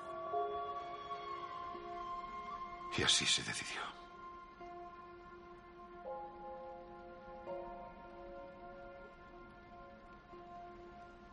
Preparamos el cuerpo. Extrajimos los órganos. Separamos las extremidades de su cuerpo. Y cortamos la carne de los huesos. Hecho esto, cerramos el cuerpo. Lo cosimos lo más decentemente que pudimos y lo arrojamos al mar. Primero nos comimos el corazón.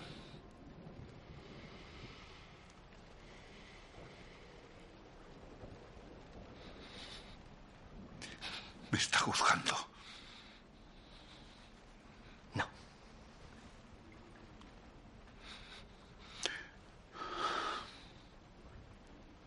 Ya está. Ya está. Ya lo he hecho. Ya lo he revelado. ¿Nunca se lo ha dicho a nadie? No. Ni a su mujer. ¿Cree que podría amarme de saber los actos abominables que cometí? Lo habría hecho. Y si me lo hubieras contado cuando nos conocimos, hoy seguiría llevando tu anillo. La fuerza del joven que eras aún vive en tu interior. Puedo verla, aunque tú no lo hagas.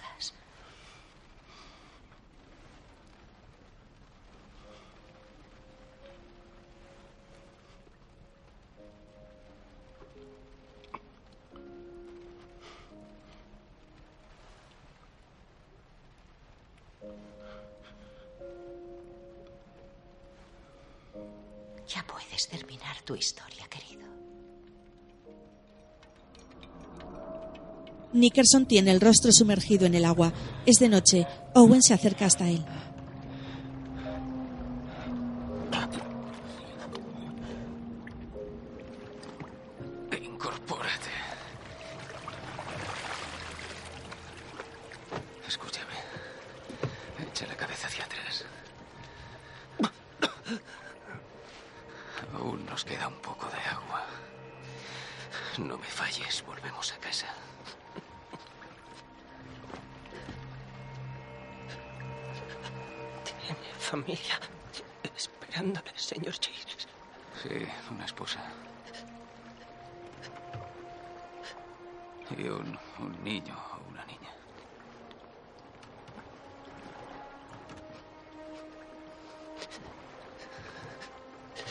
Nicholson tiembla. Los dos tienen el rostro lleno de llagas y la piel quemada por el sol. Ahora es de día y el sol tiñe el mar, el cielo y las nubes de amarillo brillante. Los hombres, agrupados, sacan unos palitos del puño de otro que se los va ofreciendo individualmente. Después los juntan y los comparan. El capitán tiene el más corto.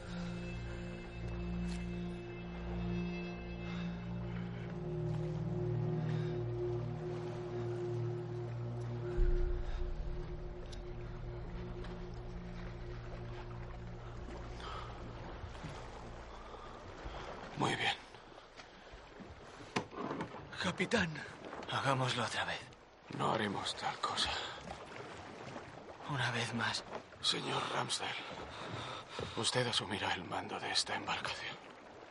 Polar coge un arma. Primo, ¿quieres? Eres nuestro capitán. Te necesitamos. Estaréis bien. Por favor. Por favor, por favor. Henry. Volvamos a echarlo a suertes. Es una orden. Si no puedes hacerlo, pásale la pistola a otro.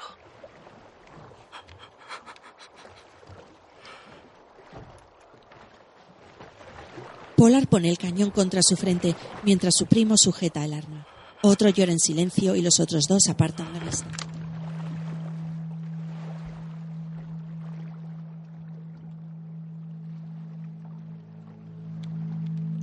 Finalmente Coffin se ha disparado él mismo. La pistola cae al agua.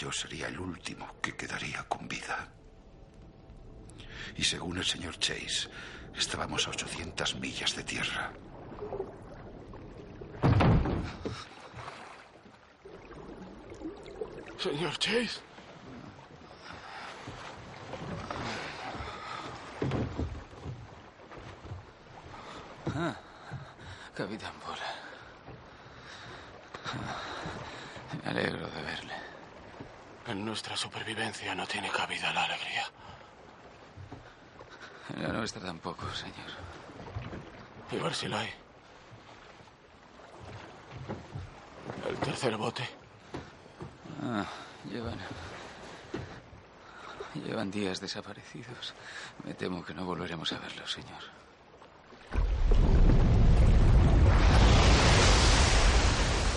Una ballena aparece de pronto saltando en el agua. Todos se paralizan asustados. Algunos se esconden en el bote.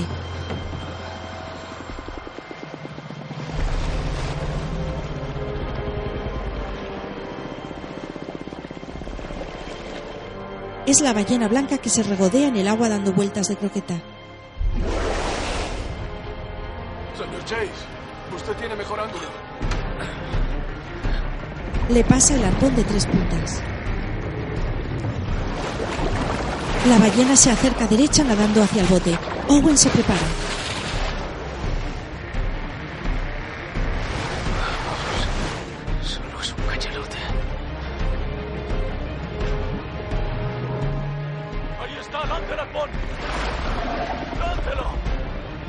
Apenas tiene fuerzas. ¡Láncelo, lance el arpón! Vamos. Desde un plano superior se ve cómo pasa entre los dos botes. Es diez veces más grande que cada uno de ellos. ¡Láncelo!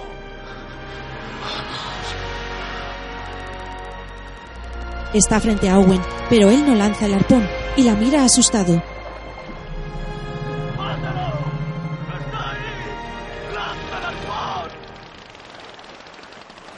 Owen baja el brazo lentamente, mientras la mira inmóvil. La ballena está mansa junto al bote y se sumerge en el agua.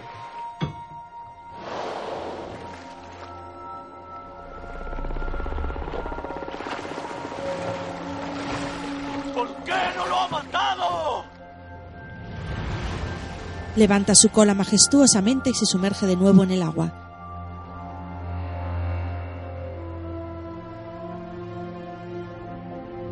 Owen baja la vista tranquilo y la ballena se aleja tranquilamente bajo el agua.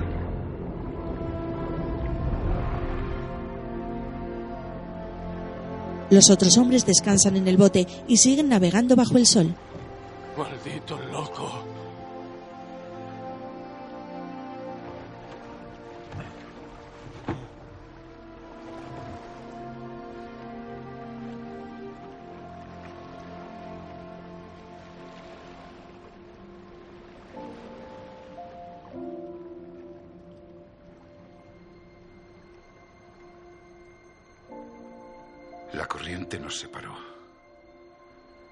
Esa sería la última vez que veríamos la ballenera del capitán Pollard. ¡Un bote! ¡Por la mura de babor! En un barco, un capitán avista con su catalejos.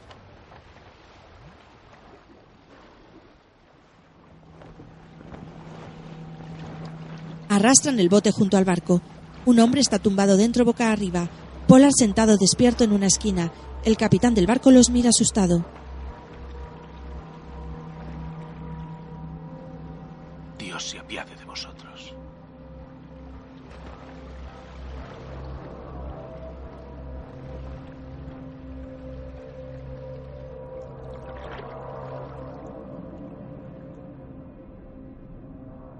En otro bote, aún a la deriva y bajo el sol justiciero, Owen aún sobrevive junto a Nicholson y otros dos hombres.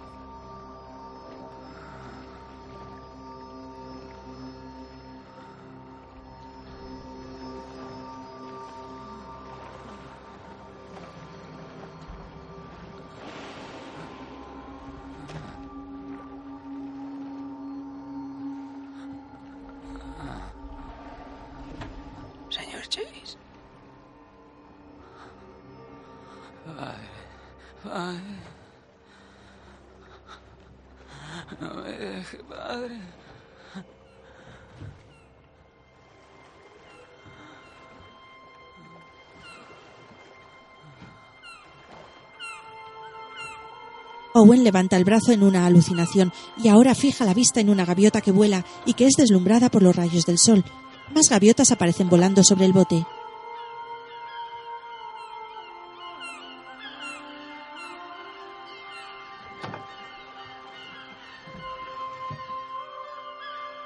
Ahora se ven más barcos a lo lejos.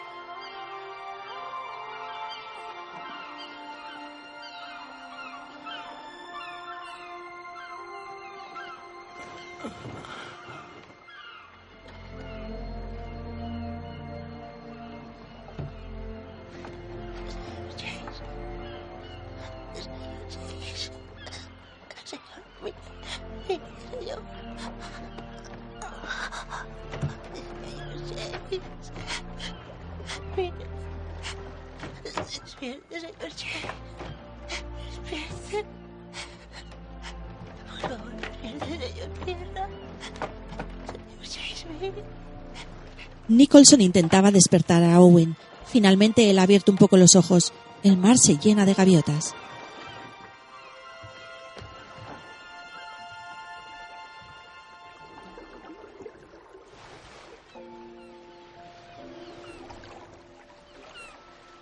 Nos rescataron allí, frente a la isla más afuera, Chile, 90 días después del hundimiento del Essex. Nos dieron ropa vieja. También nos dieron de comer. Al principio nos costó comer. Era raro. Nos cuidaron lo mejor que pudieron hasta que encontramos un barco que nos llevara a casa. Ese viaje duró otros tres meses. Sobreimpreso sobre la imagen, Natuket Harbor, 11 de junio de 1821. Unos pies suben por una escalera. Parecía que toda la isla había venido a recibirnos. Pero no hubo vítores. Solo silencio. Nos miraban como si fuéramos apariciones, fantasmas. No dimos ningún detalle de nuestra supervivencia. Pero me preguntaba si podían adivinar nuestras privaciones. Quizás solo despertáramos curiosidad.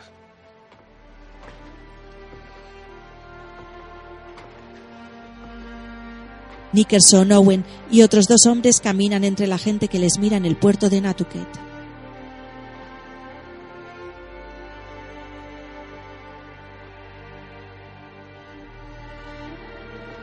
Uno de ellos se acerca a una mujer y se abrazan.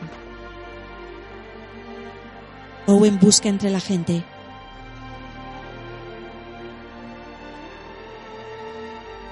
Camina y de pronto sonríe. Su mujer aparece con una niña rubia de la mano. Se abrazan.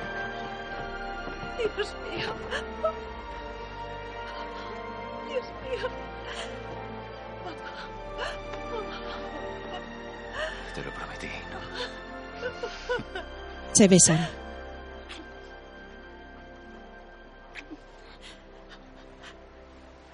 Los dos miran a la niña, rubia con rizos. Hola. Hola, preciosa. ¿Y tú quién eres? Vivian.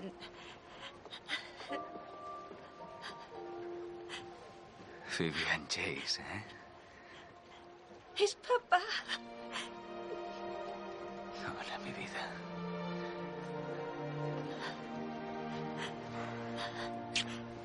Es papá.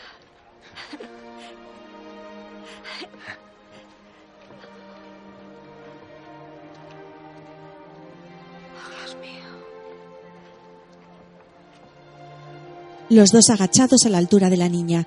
Se besan de nuevo. En el presente, Claro que no iban a dejarle en paz. El señor Chase y su esposa apenas habían dado unos pasos para regresar a casa cuando le hicieron volver a la capitanía marítima. Quedaban asuntos por resolver.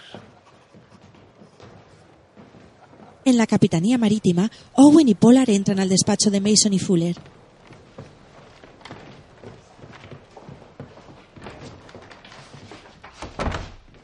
Vayamos al grano.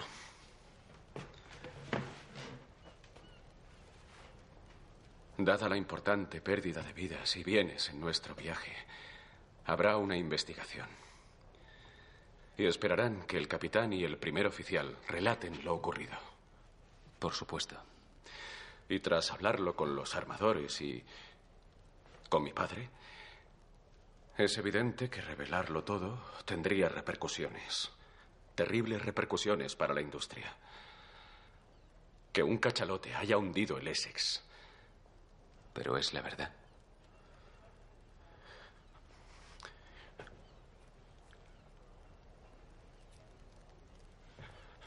Si las aseguradoras y los inversores tuvieran que empezar a preocuparse de monstruos marinos que hunden barcos, de marineros que echan a suerte quién ha de vivir, nos dedicamos al negocio del aceite, todos nosotros.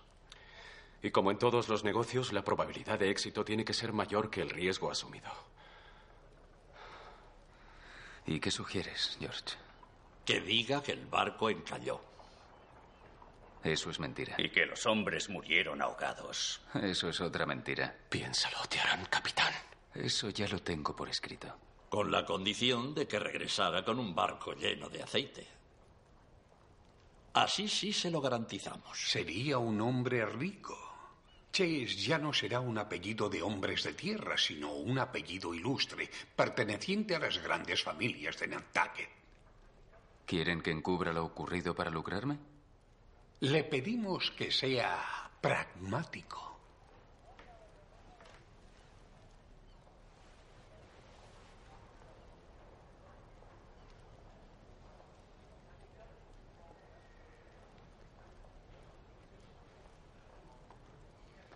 El Essex fue hundido por un cachalote blanco. Y los que hemos sobrevivido en esas balleneras tuvimos que cometer actos abominables para seguir con vida. Y a nuestro regreso se espera que contemos mentiras indecentes. Para que ustedes, los armadores de Nantucket, puedan llenar sus bolsillos y dormir por la noche. No adornaré la verdad. Y tú tampoco deberías, George.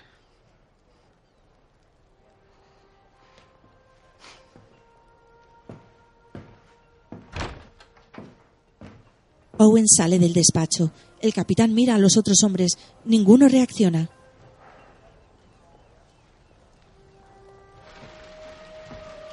Esa fue la última vez que le vi.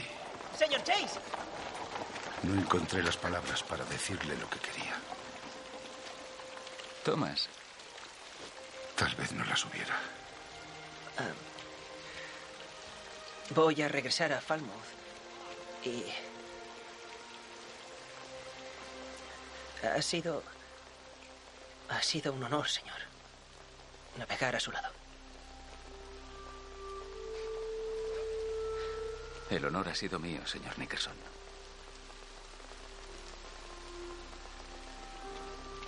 Se miran. Owen sonríe con ternura.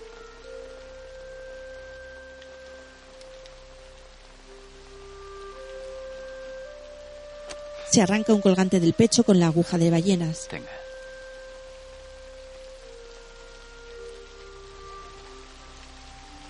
Buena suerte, Thomas. Suerte, señor. Owen se aleja bajo la lluvia. Nicholson joven mira a la aguja y después la sostiene en sus manos en el presente, mirándola con profundidad.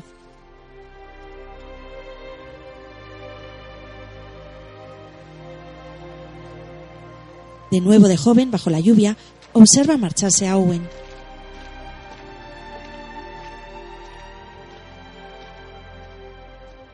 Al día siguiente, George Pollard fue llamado a declarar. Caballeros, el capitán George Pollard. Todas las personalidades de Nantucket estaban allí. Era un mero formalismo. Buenos días, capitán. Por favor, siéntese.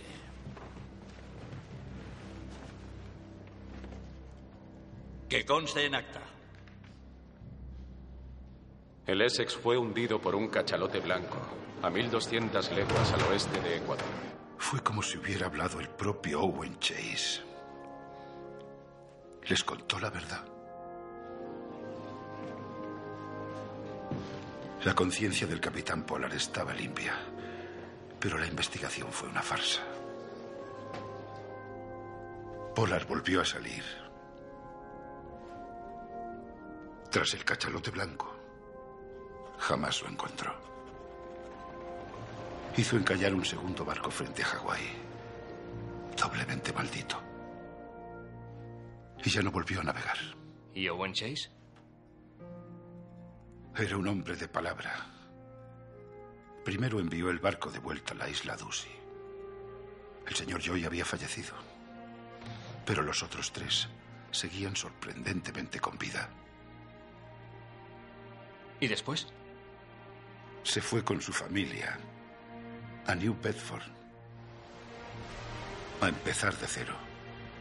Se hizo capitán mercante y navegó a su libre albedrío. Ahora Owen surca el mar en un barco en un día soleado mientras mira al horizonte. Ha sido un dinero bien invertido, señor Melville. Estas noches de febrero son las más largas del año. Bueno, ahora podéis descansar. Créame, no podré descansar por un tiempo. ¿Por qué? Ya tiene su historia. La trama. La tiene toda ahí. A lo mejor no era una trama lo que buscaba. ¿Ah? ¿Y entonces qué? Otra cosa que usted me ha dado. ¿Y qué es? El valor para ir hasta donde uno no quiere ir. Señor Melville, lo que ha escuchado, lo que le he contado, ¿lo utilizará todo para su libro? Será una obra de ficción, señor Nickerson. Inspirada en la realidad. Pero No creo que necesite usarlo todo.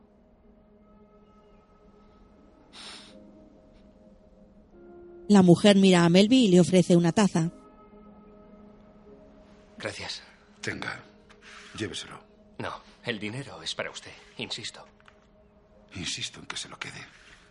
Y yo insisto en que aquí solo hay una persona sobria. La mujer coge el dinero. Nicholson acompaña a Melby hasta la puerta. Y ahora de regreso a... Pittsfield, Massachusetts. Pues, suerte. Gracias. ¿Sabe? He oído que un hombre de Pensilvania ha perforado el suelo y ha encontrado combustible. No puede ser. Yo también lo he oído. Combustible en la tierra. Ver para creer. Melby se pone su chistera, sonríe y se va. Se vuelve para hacer un gesto con la mano que Nicholson responde con la cabeza.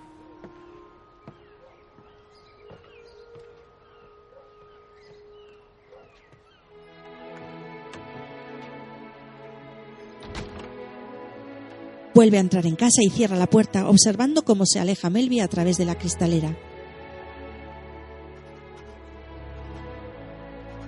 Ahora Melby escribe con plumas sobre un papel. Sobreimpreso en imagen, Herman Melville completó su novela en 1850.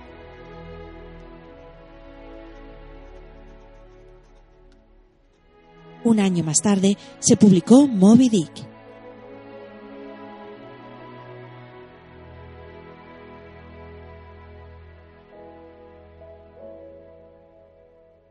Nathaniel Hawthorne dijo sobre Moby Dick, es una obra épica digna de Homero, será la obra épica de América. Fundido a negro, dirigido por Ron Howard, escrito por Charles Levitt, basado en el libro En el corazón del mar, música de Roque Baños, interpretado por Chris Hemsworth, Benjamin Walker, Cillian Murphy, Tom Holland y Jordi Moya.